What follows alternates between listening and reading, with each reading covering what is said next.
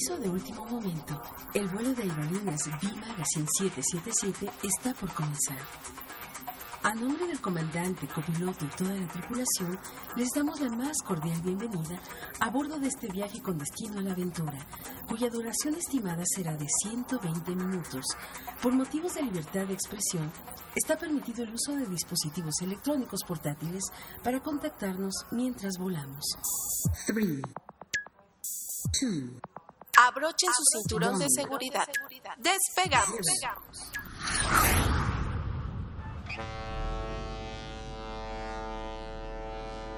Travesías 2020.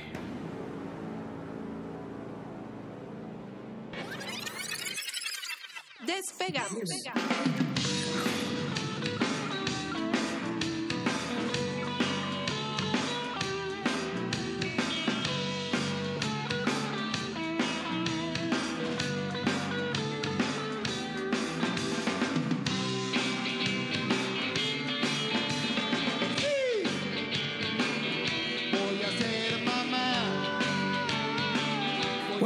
Buenas tardes y buenas noches desde cualquier confín del mundo donde nos estén sintonizando. Esto es B Magazine, el soundtrack de tu viaje y nos escuchan a través de en esa radio 97.3 de FM y a través de vmradio.mx.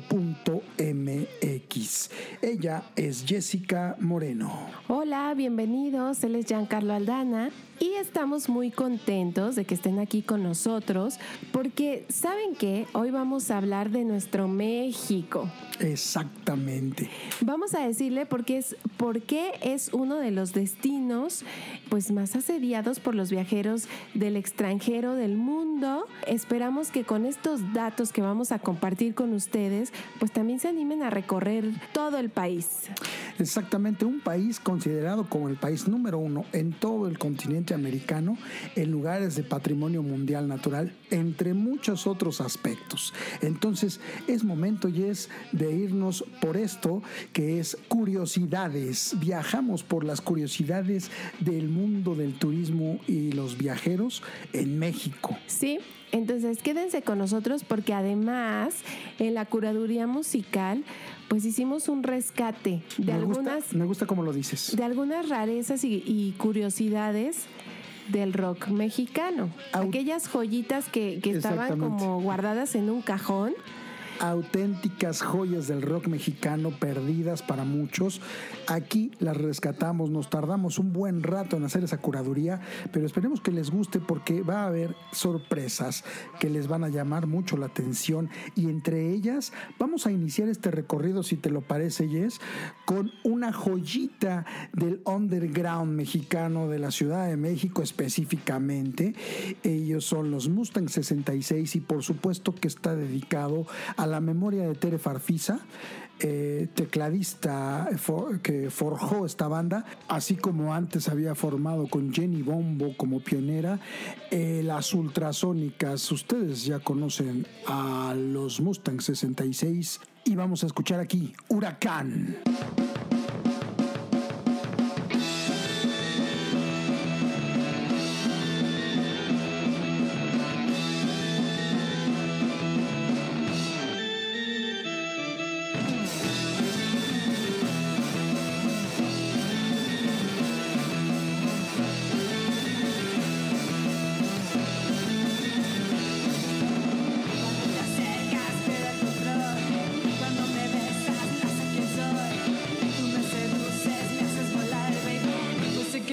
Como en huracán.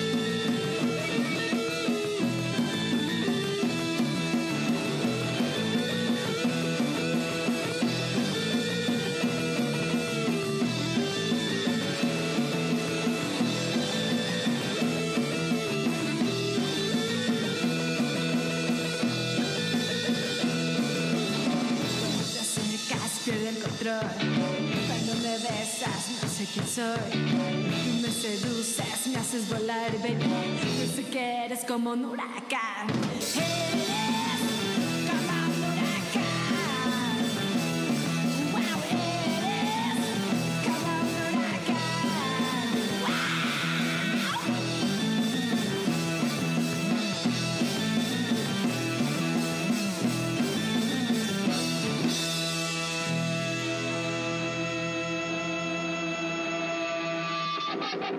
Regresamos aquí a B Magazine, el soundtrack de tu viaje. Escuchamos Huracán, uno de los grandes clásicos, joyas perdidas del eh, subterráneo mexicano, los Mustang 66.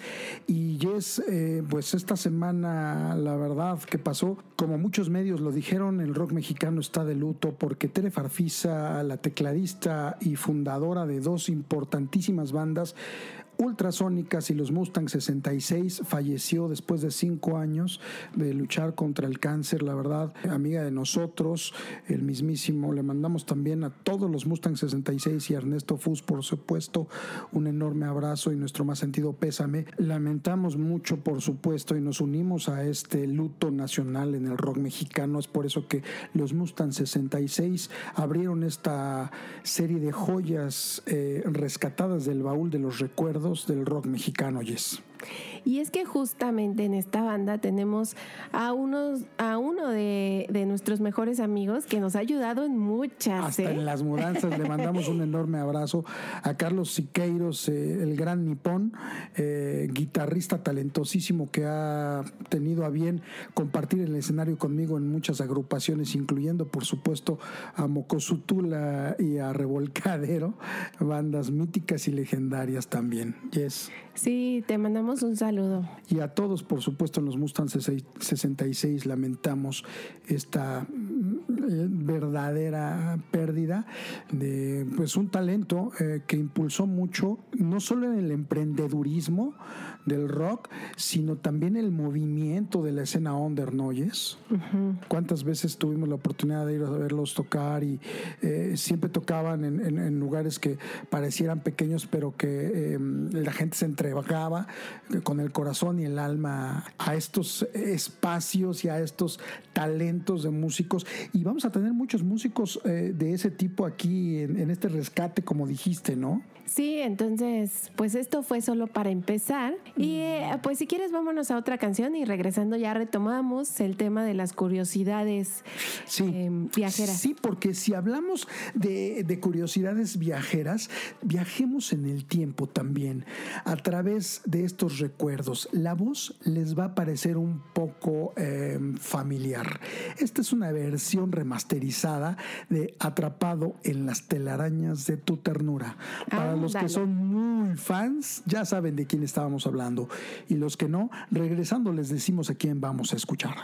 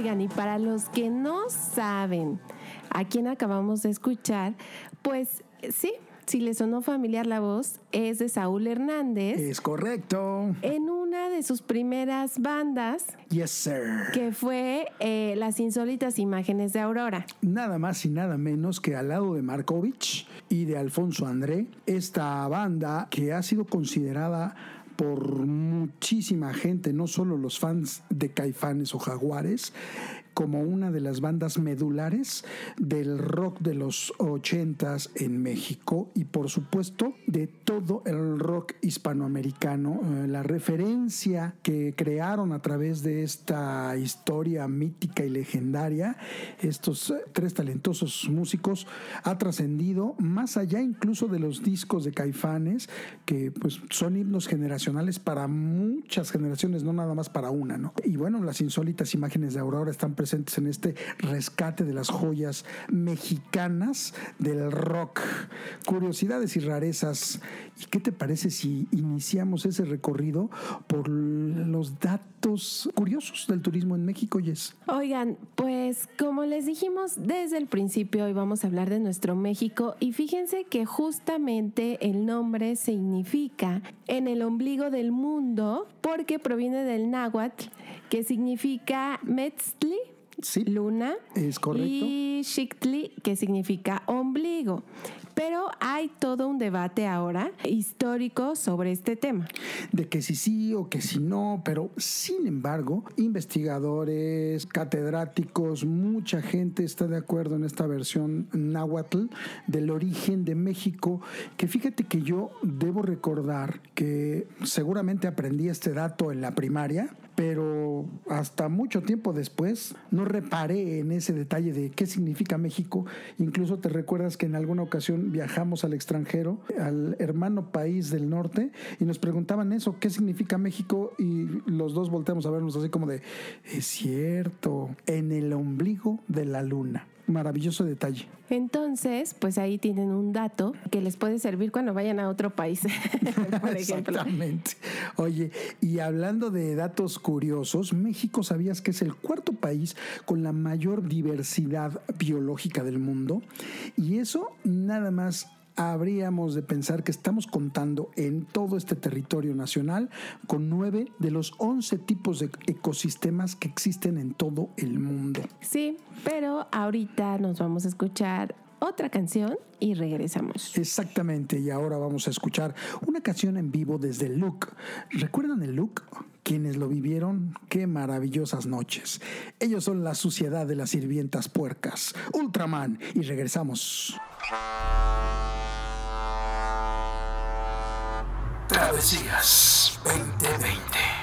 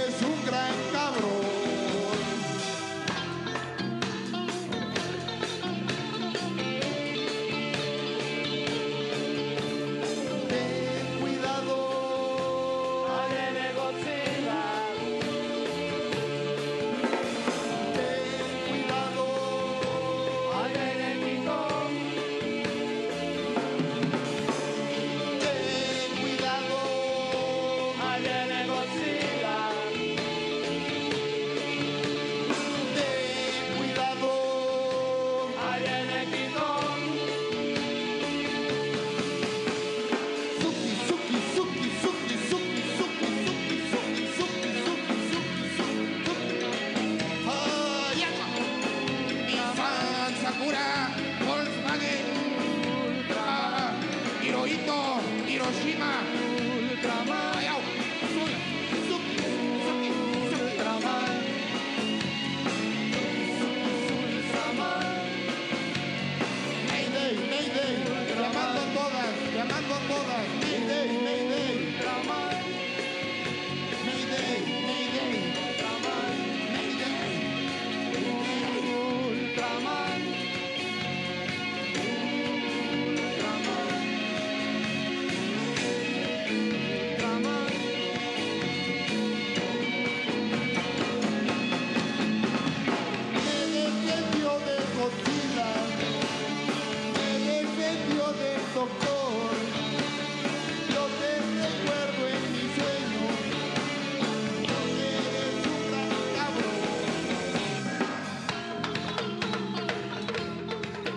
La Sociedad de las Sirvientas Puercas, nada más y nada menos que en vivo desde el look.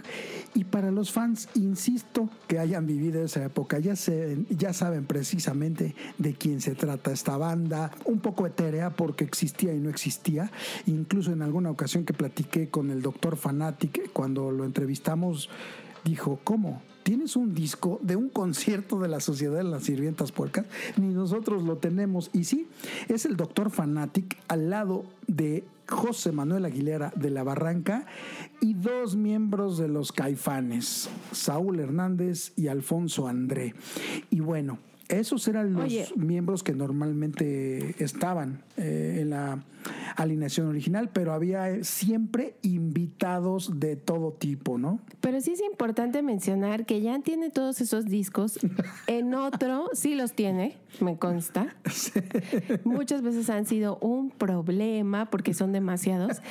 Y eh, no los tiene aquí en la Ciudad de México, están en otro estado. Por eso cada vez que alguien le dice, a ver si me pasas una copia eh, o si me lo prestas o no sé, no es tan fácil obtenerlo porque está en un lugar, en otro estado. Es correcto. Y eh, al que no tenemos fácil acceso de repente. Sí, es una suerte de casa de retiro, pero también bodega. y ahí tenemos gran parte de la colección de discos que llegó a sumar más de 5 mil, esa colección de discos que hice durante muchos años y que, eh, bueno, pues mucha ah, de, de esa cantidad de discos es de rock nacional. Y Me otros, encanta, obviamente. Otros estaban con Carlos Siqueiros, justamente. Ah, ah, De hecho, mi hermano, eh, ya, que, ya que estás escuchando este programa, ahí te encargo, ¿no? Tienes como varias cajas de discos mías todavía. te mando un enorme abrazo. Exactamente, ellos fueron la Sociedad de las Sirvientas Puercas, una banda etérea, efímera, pero maravillosa del rock nacional. Y Jess, eh, si te parece, pues vamos a regresar con estos datos curiosos, ¿no?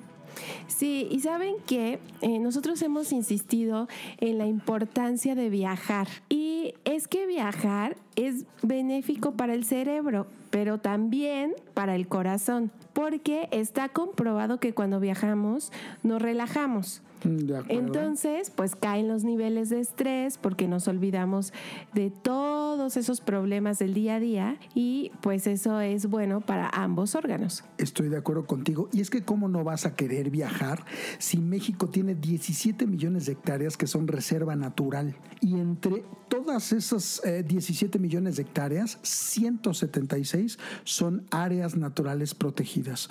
Uno de los mayores números en el planeta de eh, espacios o áreas naturales protegidas, Yes. Y saben, otro dato curioso de México es que hospeda en su hábitat natural a el 12% de las especies del planeta. Por supuesto que si ves tú esa biodiversidad que tenemos, pues sí vas a querer viajar por todos los rincones de México, lo mismo al desierto, que al Caribe, que al bosque, que a un lugar maravilloso de playa en el Pacífico o en el Golfo, o incluso a alguna ciudad espectacular eh, colonial como Taxco, o como el mismo Guanajuato, ¿no oyes? O como la Ciudad de México, porque sabían que la Ciudad de México es la ciudad que cuenta con más museos en el mundo. Ahora, aquí habría que reparar los que habitamos la ciudad de cuántos conocemos. Exactamente. Y mientras pensamos en cuántos conocemos y cuántos hemos visitado, arroba MX en nuestras redes sociales, díganos ustedes cuántos museos han visitado de la Ciudad de México. A veces, Pedro y las tortugas.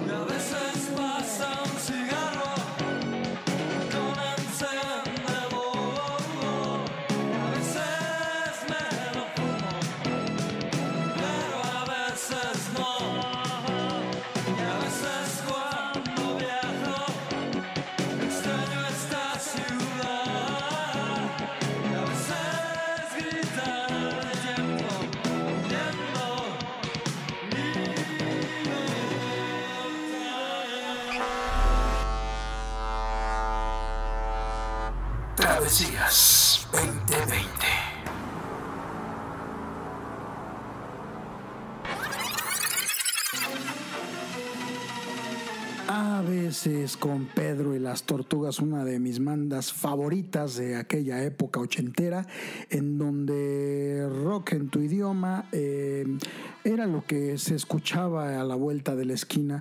Fíjate que se volvió a poner de moda Yes y ha habido una serie de circunstancias que nos han llevado a rescatar estas joyitas mexicanas, muchas de las que hemos escuchado en el rock en tu idioma sinfónico a través del esfuerzo que inició Sabo Romo de Caifanes, eran sobre todo las, las más radiadas, ¿no?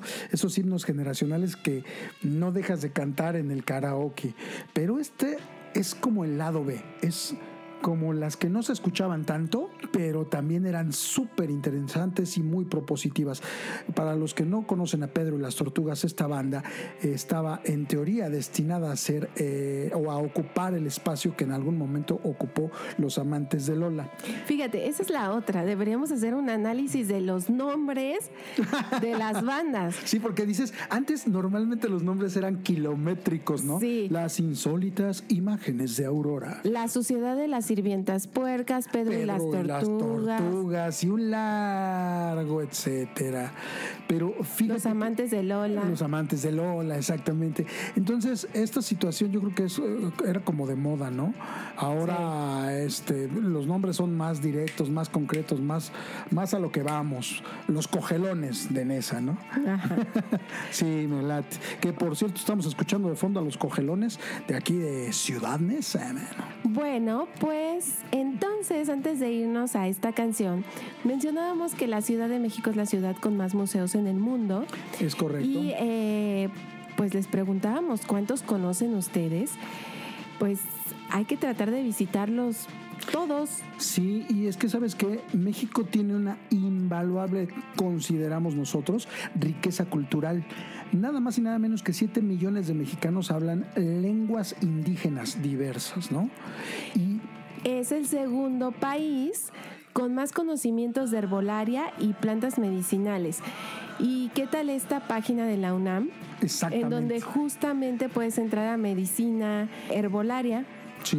Tienen eh, toda una in- investigación muy completa, buenísima, de enfermedades y en general de síntomas que tienes cuando te sientes mal. y cómo puedes contrarrestarlo a través de la enorme diversidad de plantas que existen en, En en el este territorio país. nacional, ¿no? Pero hay cosas como cómo curar del empacho, ¿no? Ajá. Que solo sucede en México. Pero en serio, ¿Has, has visto este meme en donde dice eh, los Animaniacs? Países en donde curan de empacho. Todos los demás países no lo hacen. México sí lo hace. Exacto. Entonces te dicen qué es y después por zonas del país, cómo lo curan en, en esta u otra. Aquí toman esto, aquí no lo toman, aquí haces el masajito en la espalda, allá no, etcétera. Aparte de eh, curar de empacho, ¿qué más hacemos en México que tú recuerdes que no se hace normalmente en ningún otro lugar? Limpiar con un huevo. Limpiar con un huevo, sí es cierto. ¿Cómo no? O la limpia de la ruda, ¿no? Que te, Sí, que te la- echas la ruda para que no lleves, limpia. para que no lleves aire cuando vienes en la noche a casa, ¿no? Curar del espanto. Y curar del espanto, Espérate, sí es tengo cierto. otro. ¿El Eh, cuajo? Ándale. Sí, curar del cuajo. Exactamente, Eh. todas estas maravillas de la cultura mexicana que han trascendido de voz en voz. ¿Y qué te parece si nos quedamos con esta reflexión mientras es- invitamos a todos ustedes a que nos visiten en nuestra experiencia amplificada, Yes? Sí, ¿y de qué los han curado ustedes también? Y Cuéntenos. esa experiencia amplificada es bmagazine.com.mx. Curar del espanto. Exactamente. Arroba Magazine MX en nuestras redes sociales. Ustedes díganos, ¿qué hacemos en México que no hace ningún otro país? A través principalmente de la herbolaria. Oye, y llama mucho la atención de los extranjeros. Exactamente. Regresamos para seguir comentando mientras escuchemos al doctor Fanatic con la niña del Volkswagen Verde.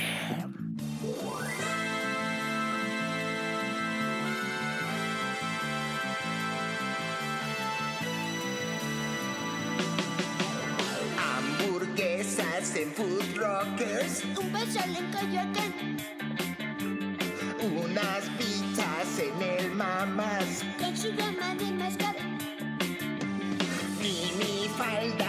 bolitas. Unas lentas muy largas. Botas negras bien picudas. Accesorios de charas.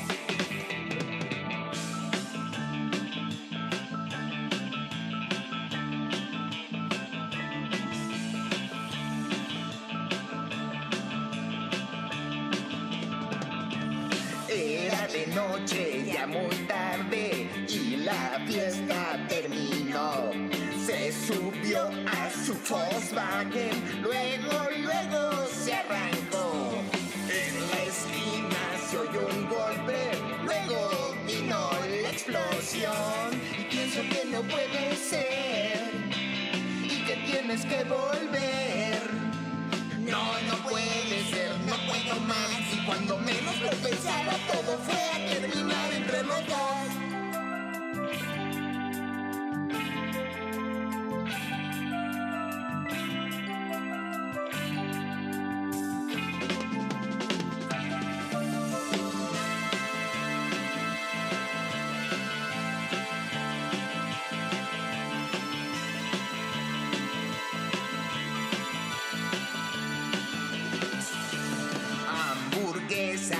food rockers. Un beso le cayó a Ken. Unas pizzas en el mamás. Con su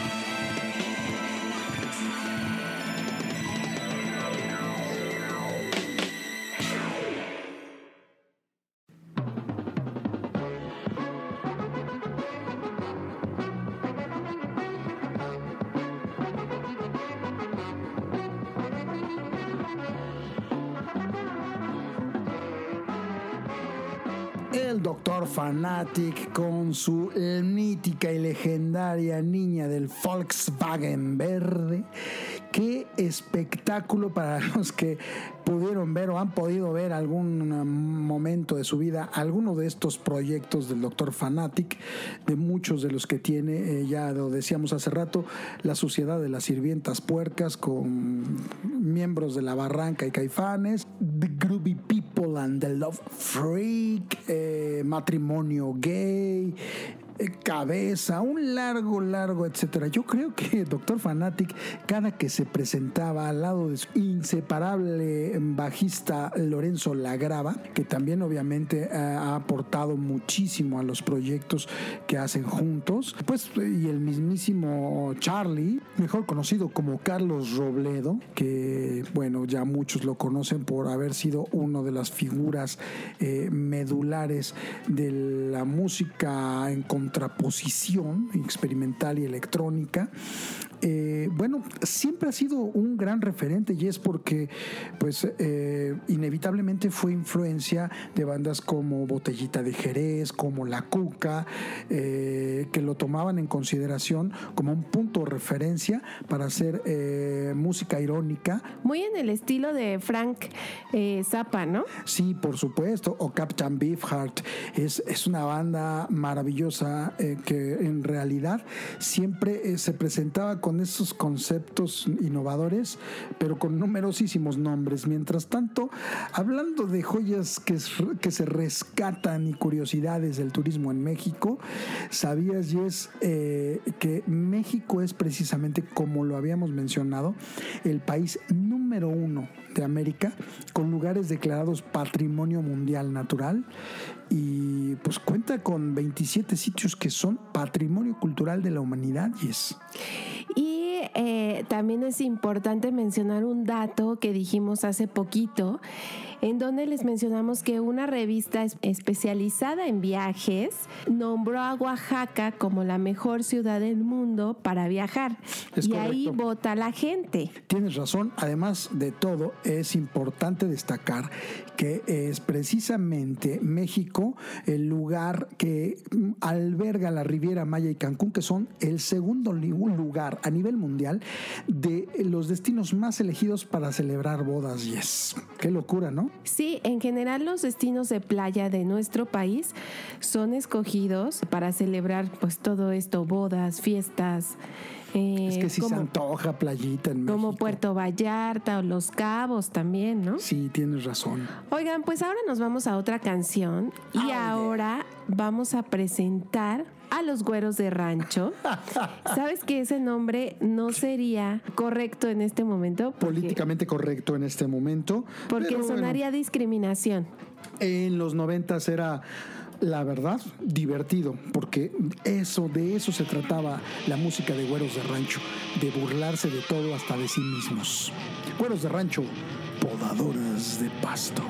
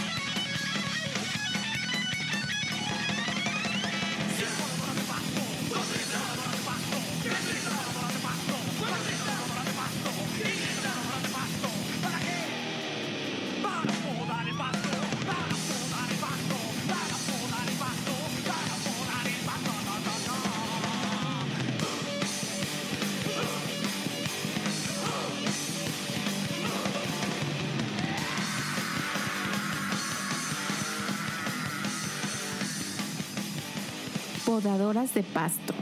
Yay. Ellos fueron güeros de rancho y pues, oye, esta sí es una auténtica joya del power rock de los 90, ¿no? Sí, la verdad, eh, me ponen de muy buen humor, me llenan de adrenalina, me dan ganas de entrar al, al slam como en aquellas épocas.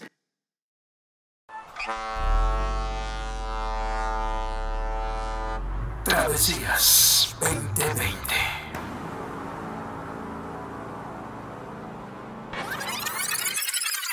Y es, vamos a regresar porque estábamos hablando del ángel de la independencia. Así es, qué bueno que siguen aquí con nosotros. Pues miren, el Ángel de la Independencia lo inauguraron en 1910. Fue porque Porfirio Díaz también lo pidió como un encargo, pues fue el arquitecto Antonio Rivas Mercado quien estuvo a cargo de este proyecto. Pero fíjate, Jan, y a toda la audiencia, que hubo un momento en su construcción que se tuvo que demoler la primera parte. No me digas. Sí, porque eh, se empezó a hundir. Si eso casi ni pasa en México.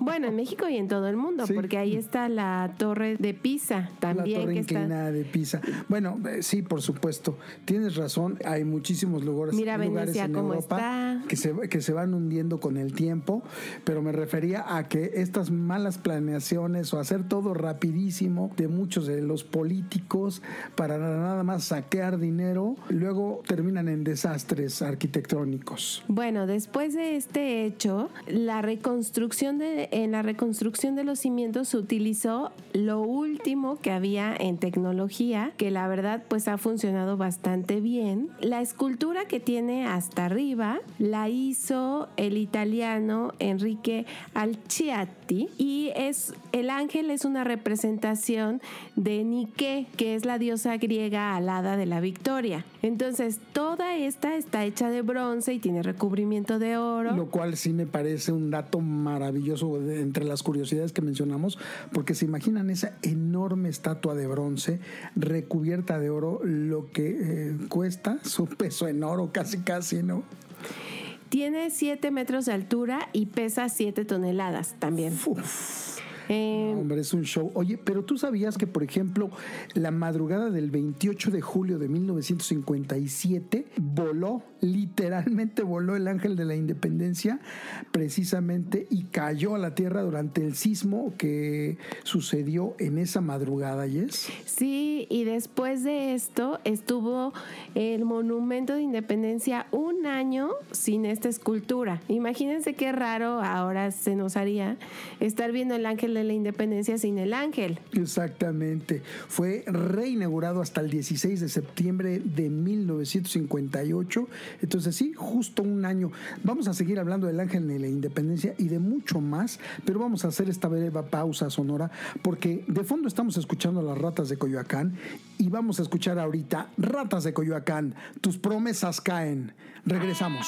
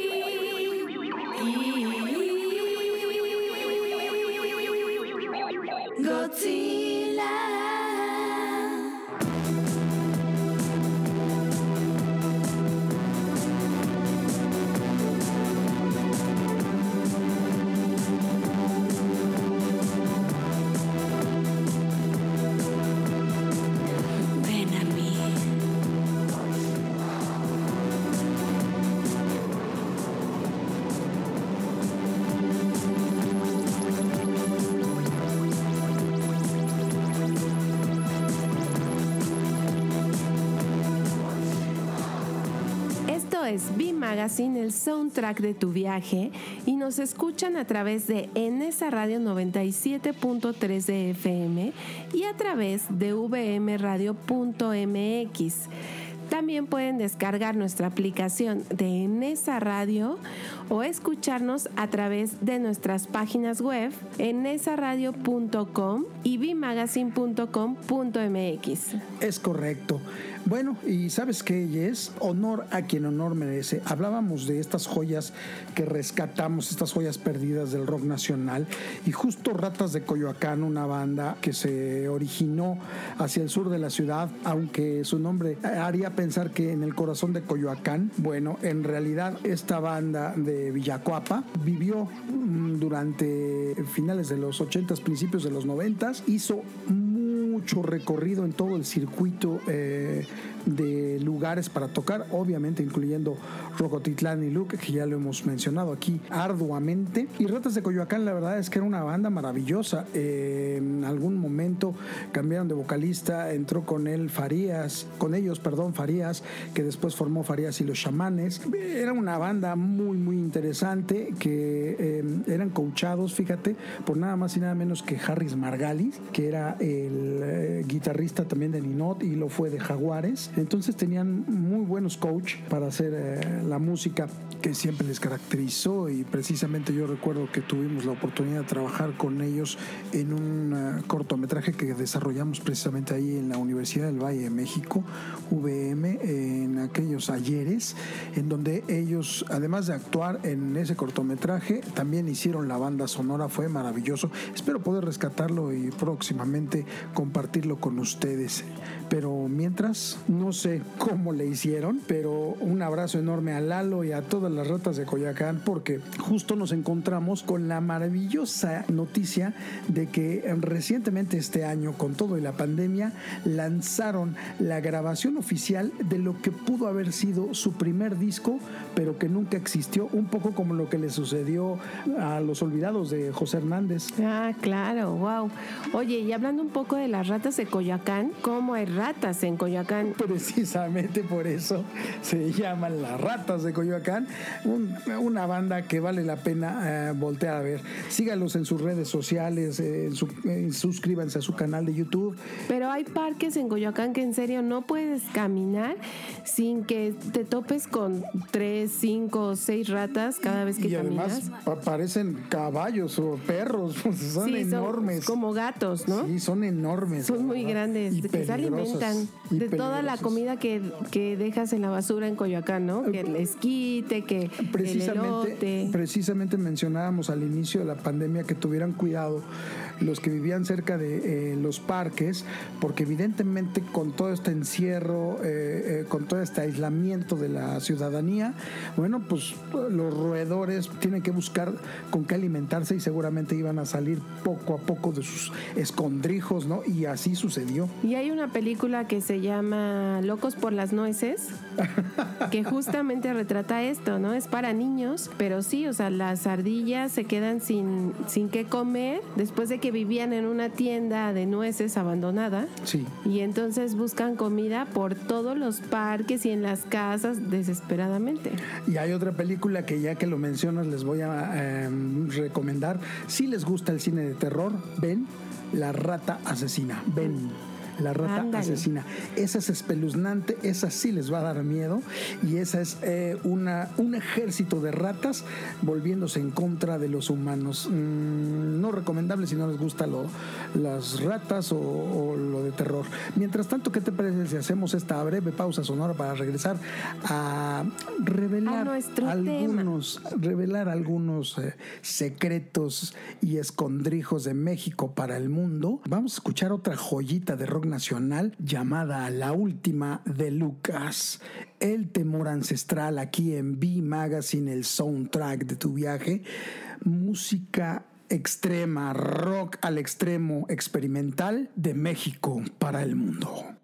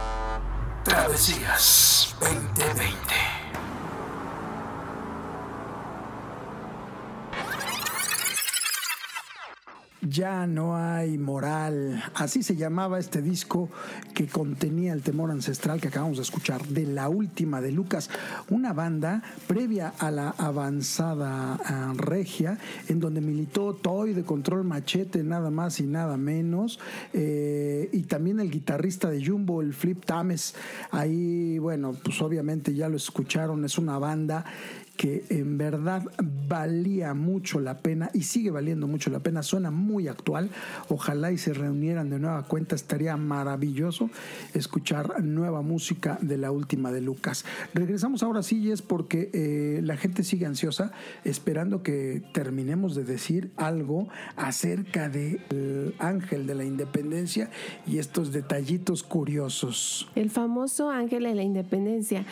Oigan, pues, ¿sabían que la única mujer sepultada en la columna es Leona Vicario? Híjole, sí es cierto, tienes razón.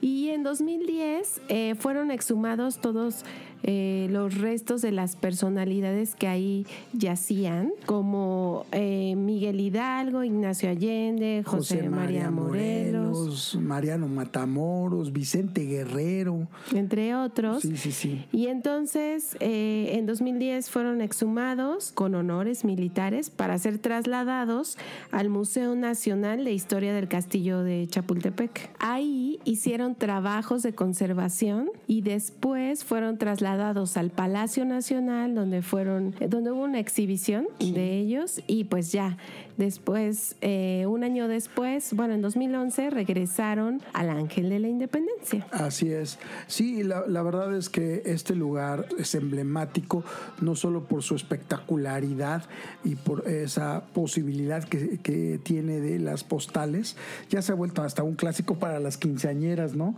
Dar la vuelta en el Ángel de la Independencia, alguna que otra pareja que se va a casar va y se toma la foto ahí. Entonces, pues es una parada obligada para toda la gente que visita la Ciudad de México o que vive en la Ciudad de México, ¿no te parece, Jess? Sí, y costó 2 millones 150 mil pesos de la época. Sí, que era una cantidad groserísima sí, para esa esa época. escandalosa cantidad costó. Sí, la verdad. Y pues bueno, ahora vamos a hablar del altar a la patria. Este monumento eh, conmemora la defensa del castillo de Chapultepec, esa famosa historia de los niños héroes. Y eh, pues resulta que hay varias historias respecto a este hecho.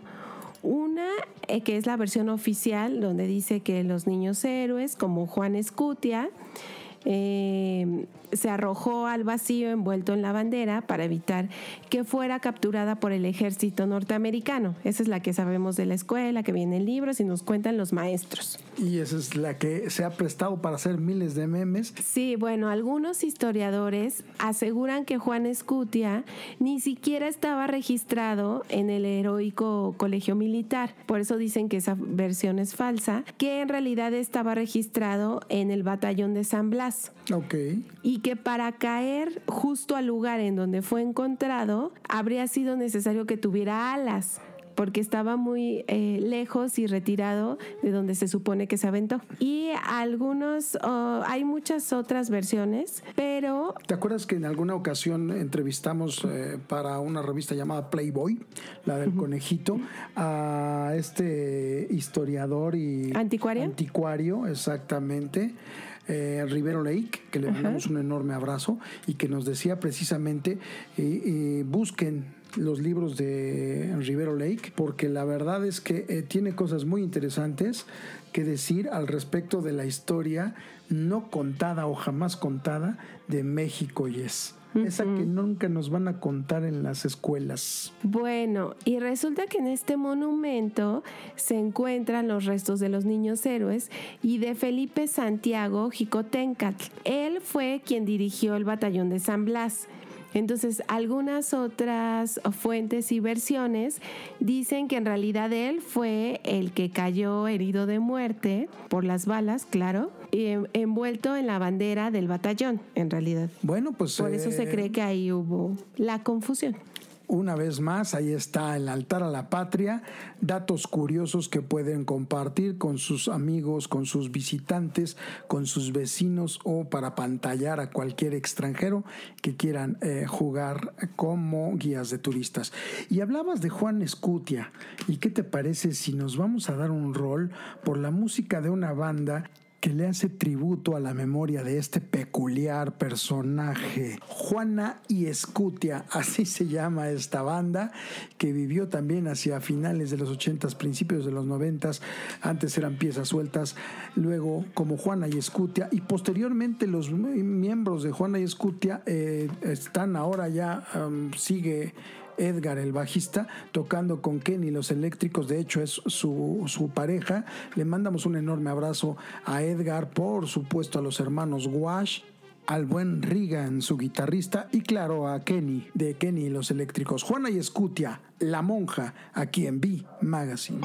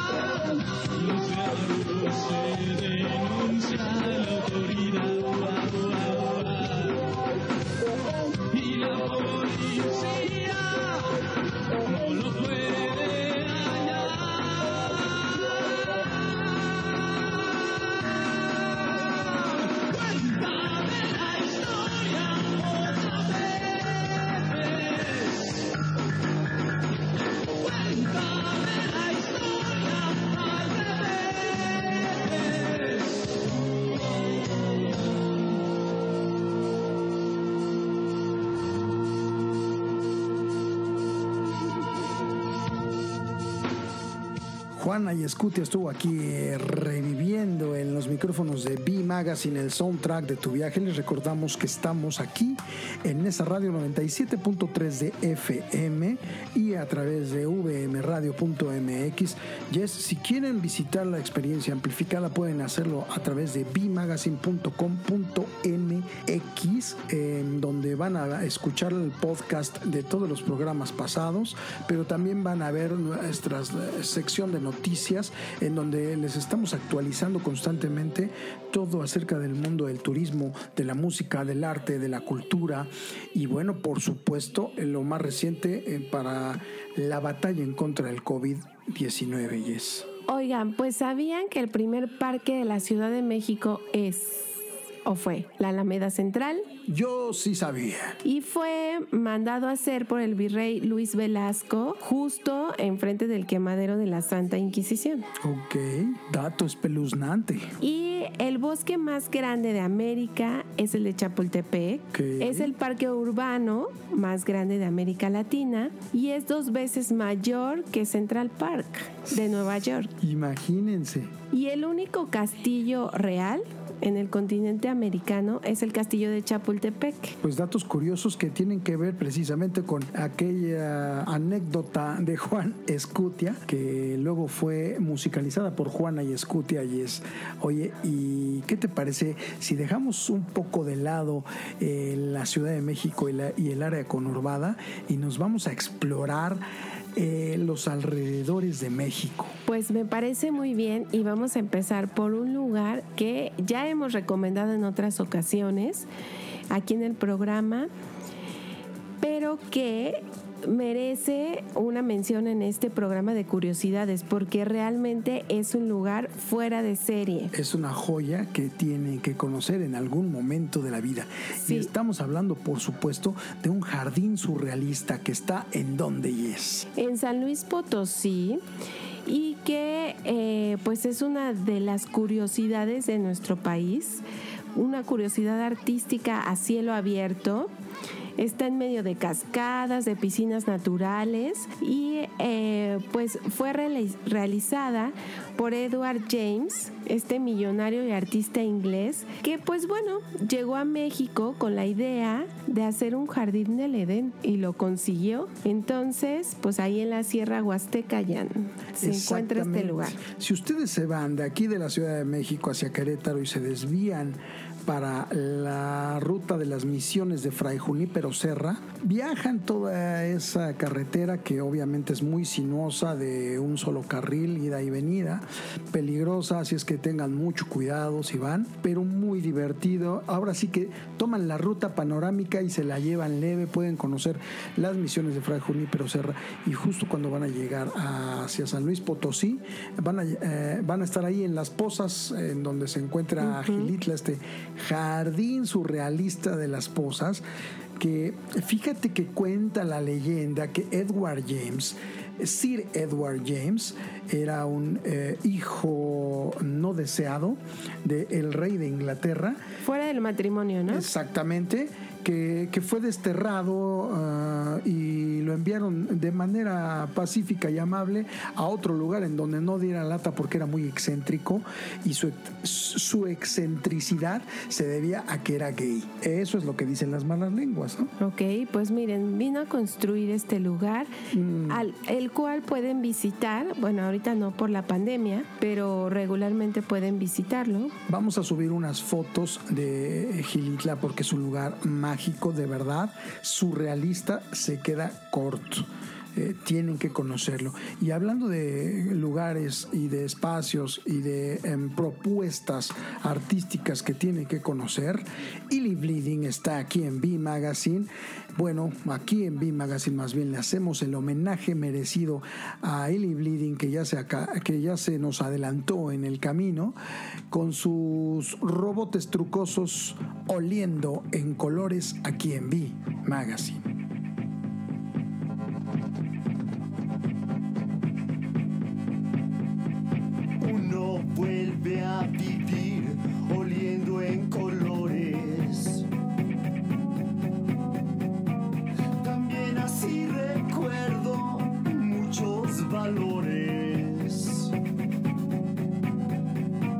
Como la tierra mojada después de la lluvia.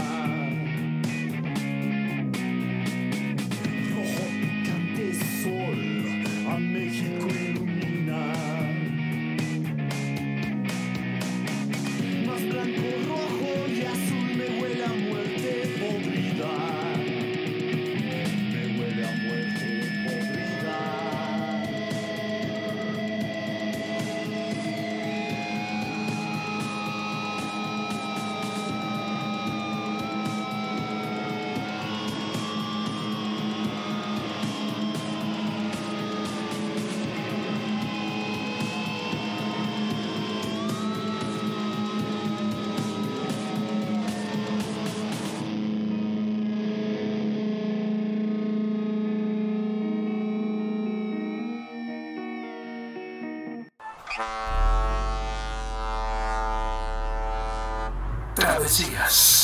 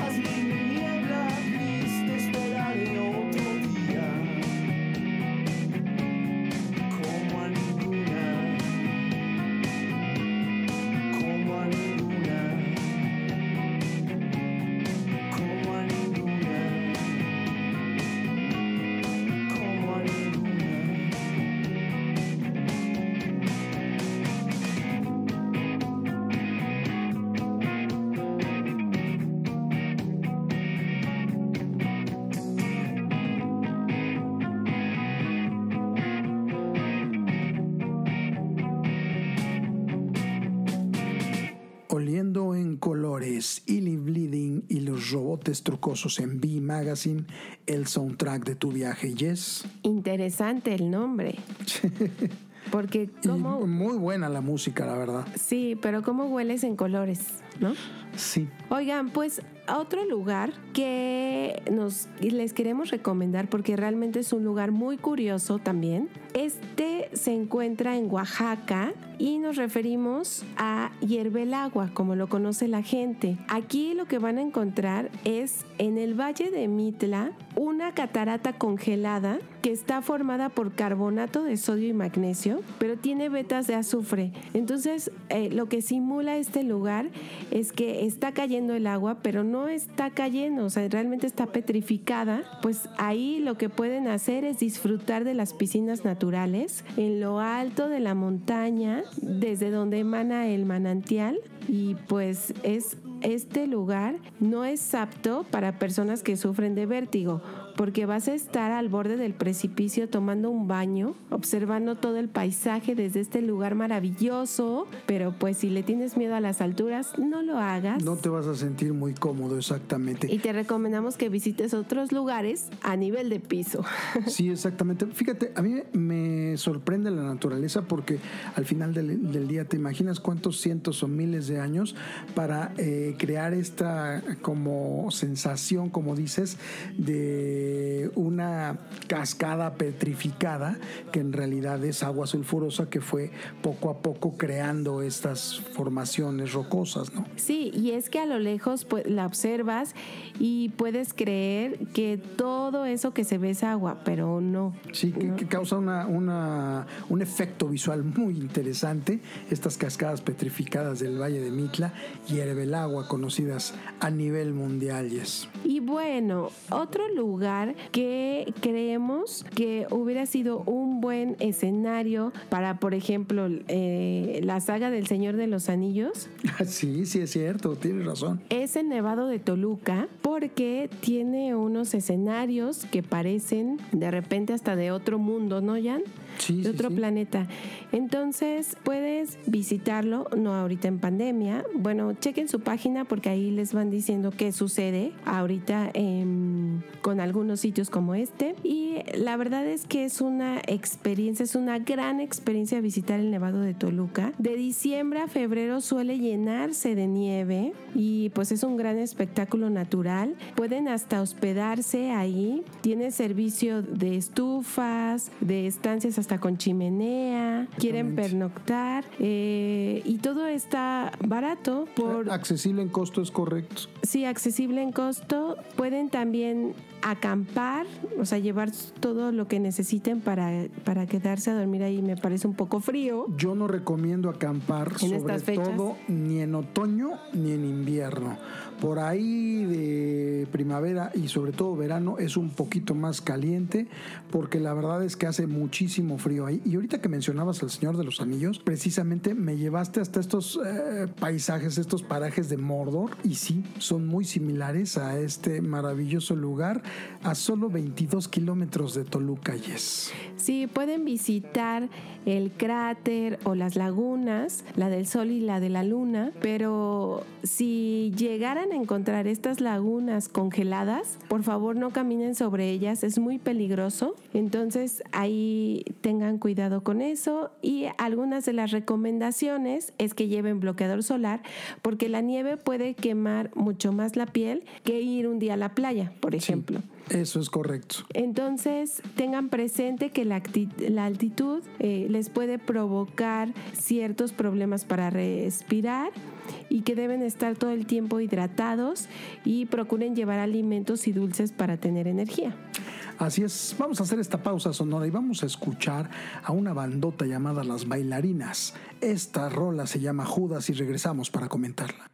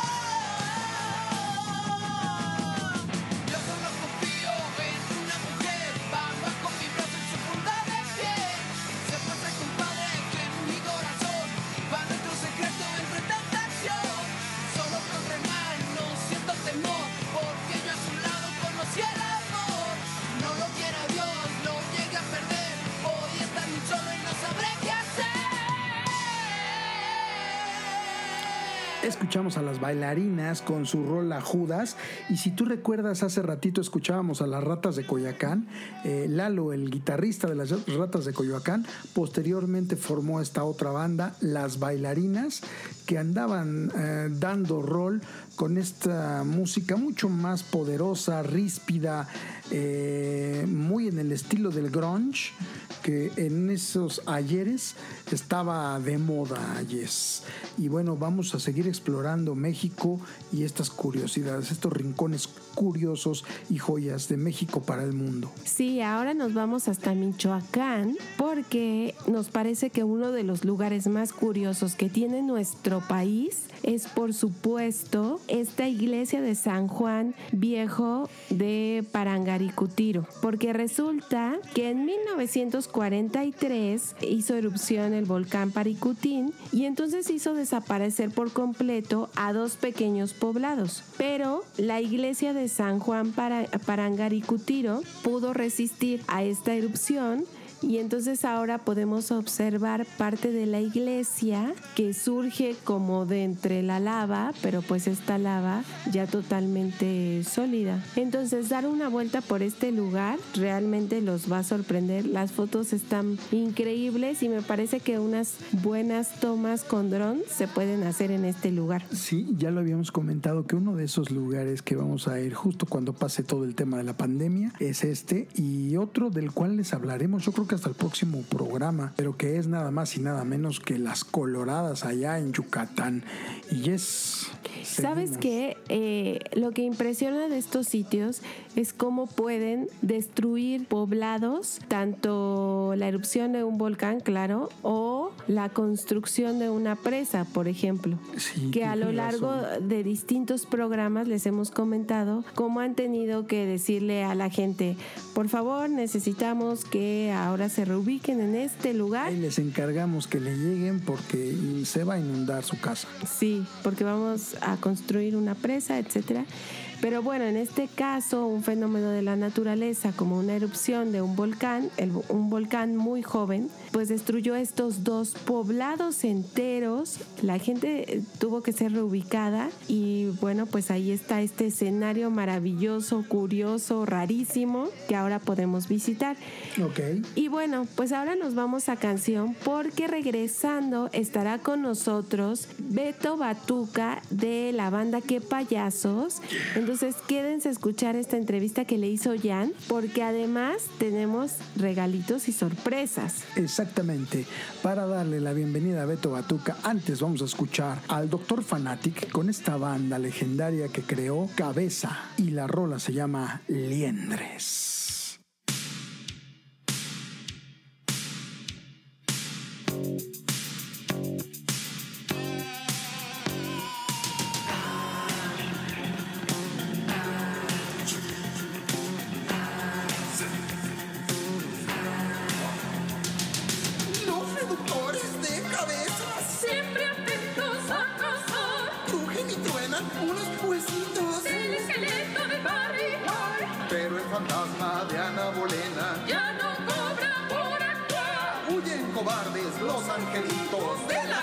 la cabeza del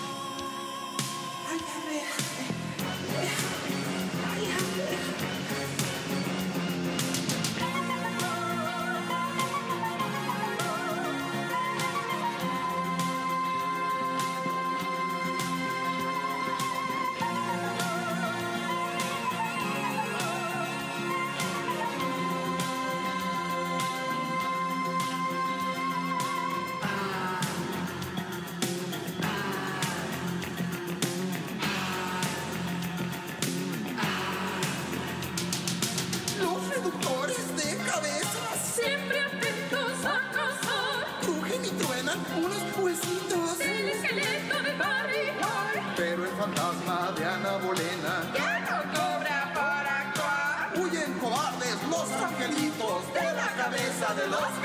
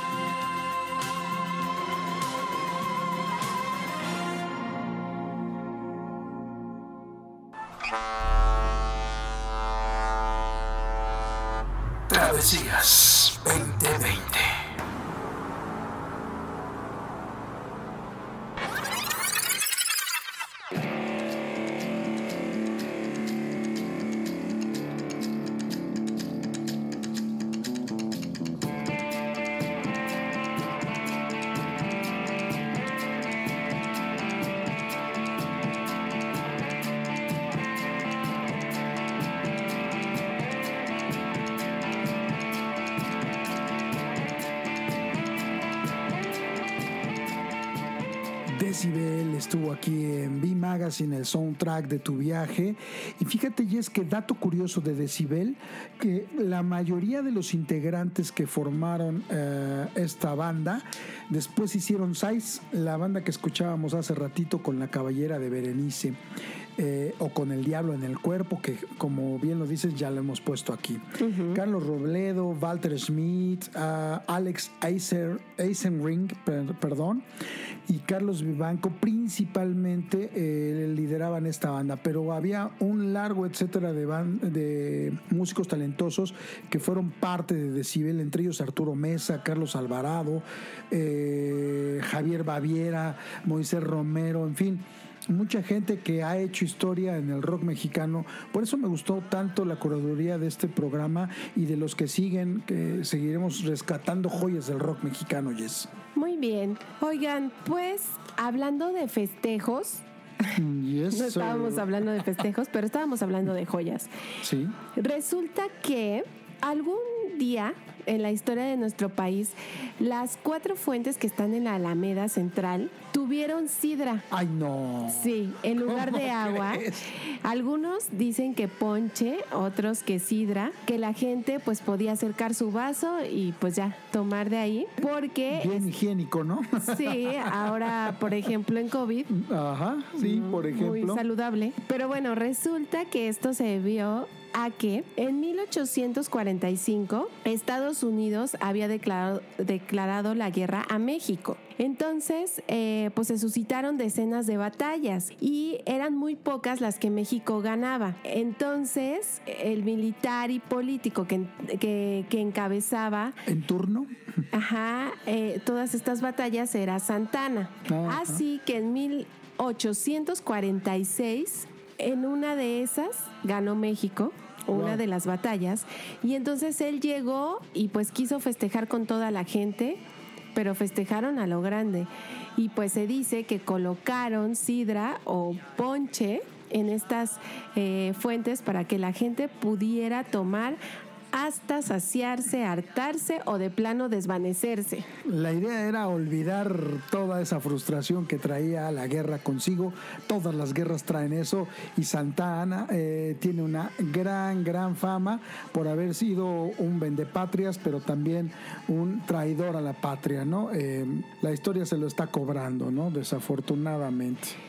Pues también era un gran personaje. Sí. Porque era poeta, le encantaba leer y le gustaba escribir. En el libro de Rosa Beltrán, La corte de los ilusos, que habla del el imperio de Agustín de Iturbide, resulta que eh, ahí, no, ahí menciona a Santana, a mí me llamó mucho la atención cuando lo leí, porque él estaba buscando ser parte de, de esta familia y entonces pretendía, era pretendiente de la hermana de Agustín de Iturbide, pero Antonio López de Santana tenía 30 años y la hermana de Agustín de Iturbide tenía 60. Au. Pero ahí Un, estaba... un poco avaricioso el tipo, ¿verdad? Ahí estaba eh, pues diciéndole poemas al oído para conquistarla y finalmente no se dio esta relación. Bueno, pues ahí está. Mientras tanto vamos a hacer esta pausa sonora porque ahora nos vamos hacia finales de los 80s, principios de los 90s, cuando Bernardo Ibarra y sus acompañantes hicieron el agasajo de una banda llamada Signos Vitales. ¿Y quién crees que los acompañaba, Yes? Al primo de Benny Ibarra. Mm, ¿Quién? Pues nada más y nada menos que los que después conocimos como Guillotina. Ah. Ellos son Bernardo Ibarra encabezando a signos vitales. Nos quieren amarrar.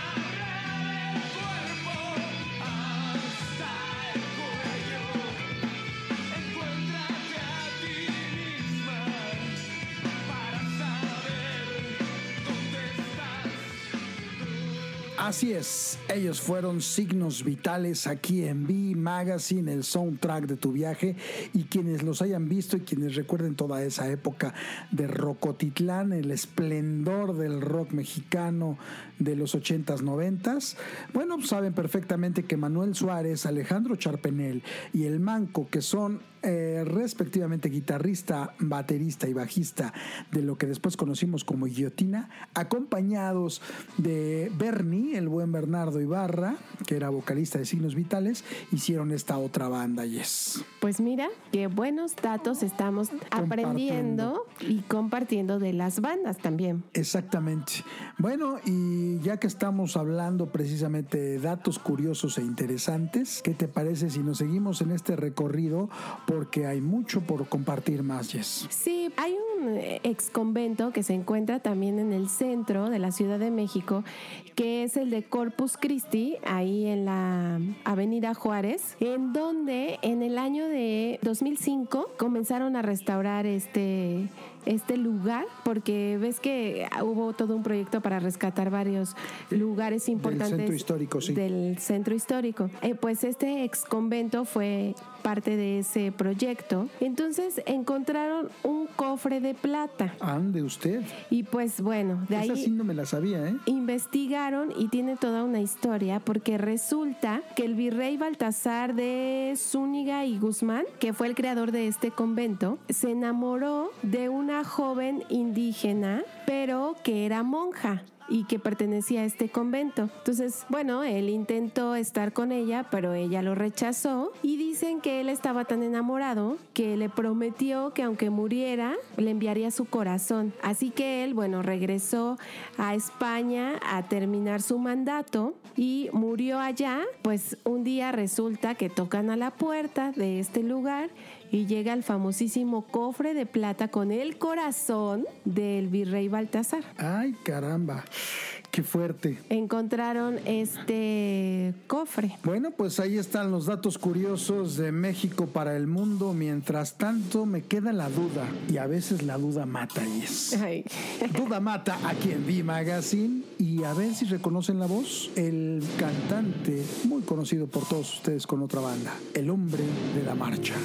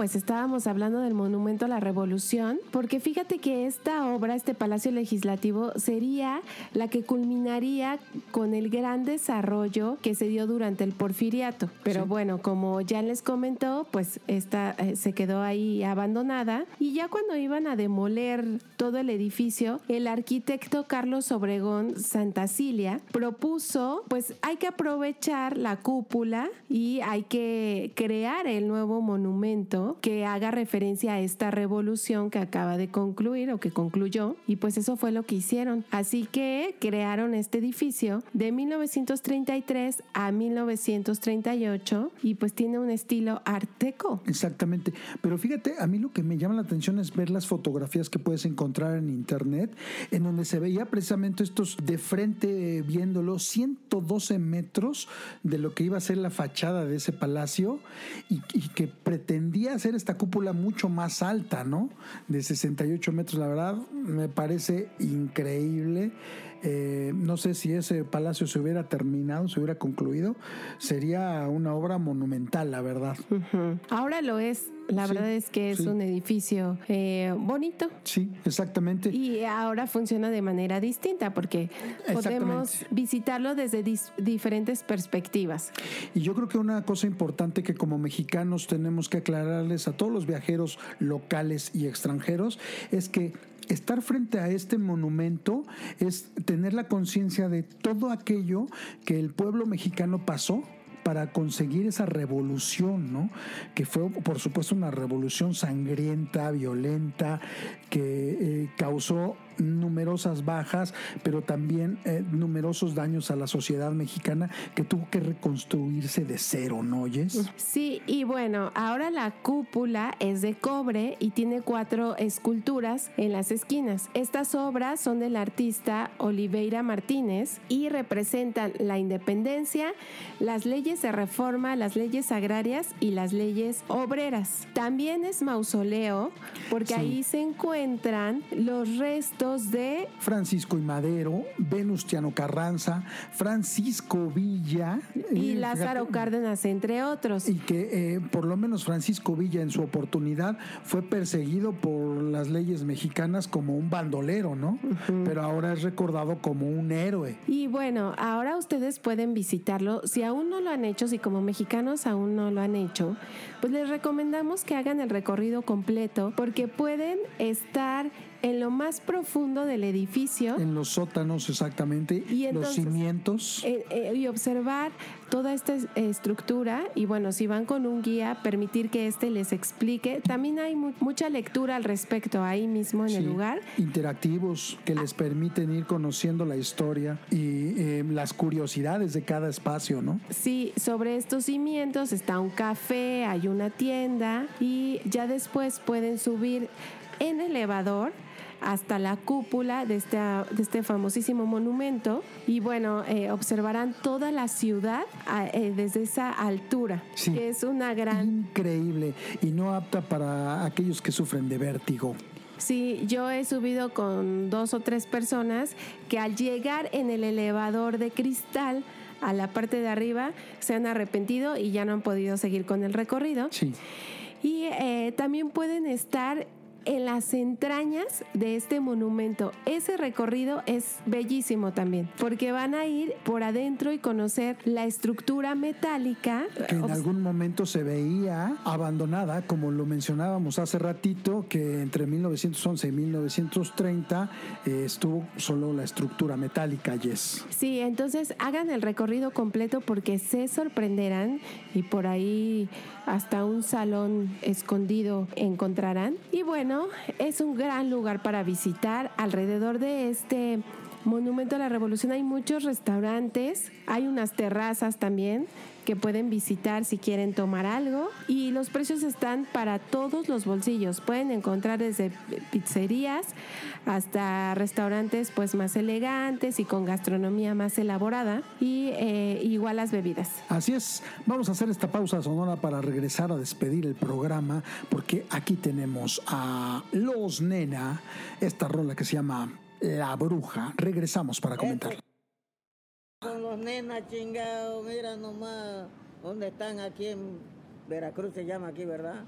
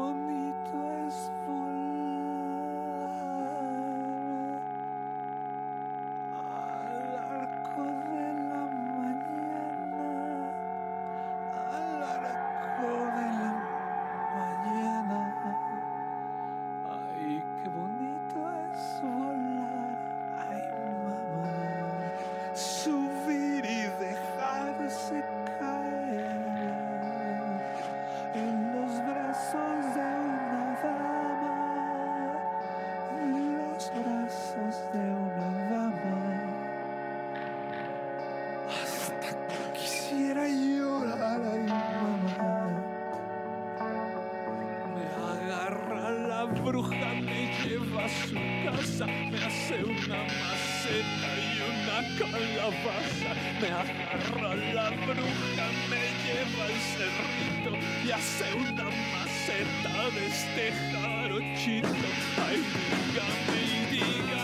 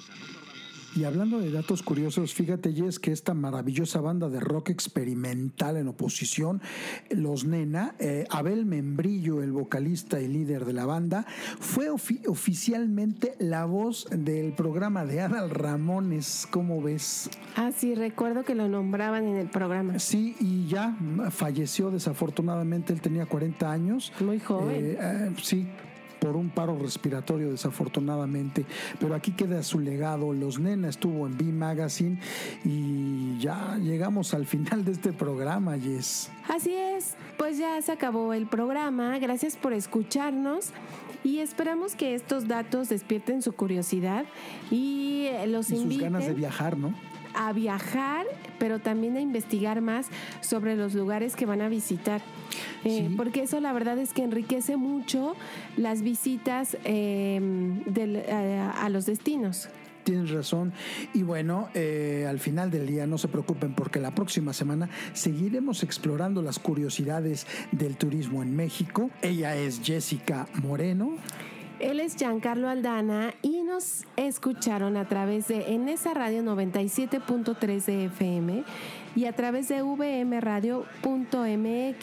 Recuerden que los miércoles a las 5 de la tarde también nos pueden escuchar a través de bimagazine.com.mx.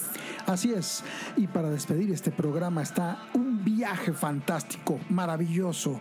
Pájaro Alberto nos lleva por esos sonidos inquietantes de los setentas, el rock mexicano.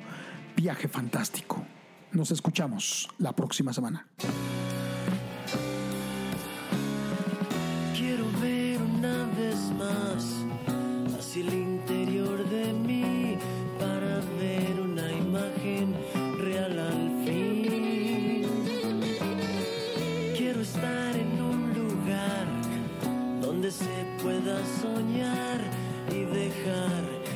El tiempo así. Puede haber muchas cosas esperando hablar, muchas cosas que quieren despertar en mi alma.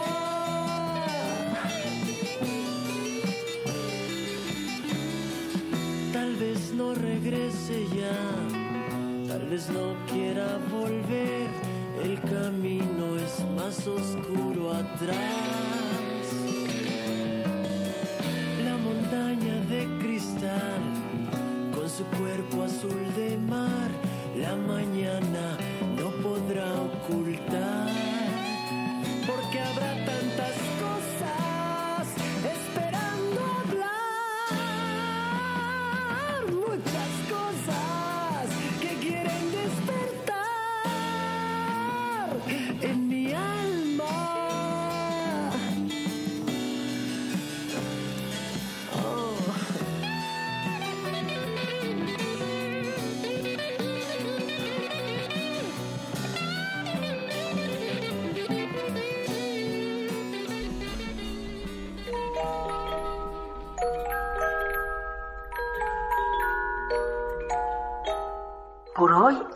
terminó. Nos escuchamos en la próxima emisión. Nómadas somos y en el trip andamos. V Magazine, el soundtrack de tu viaje.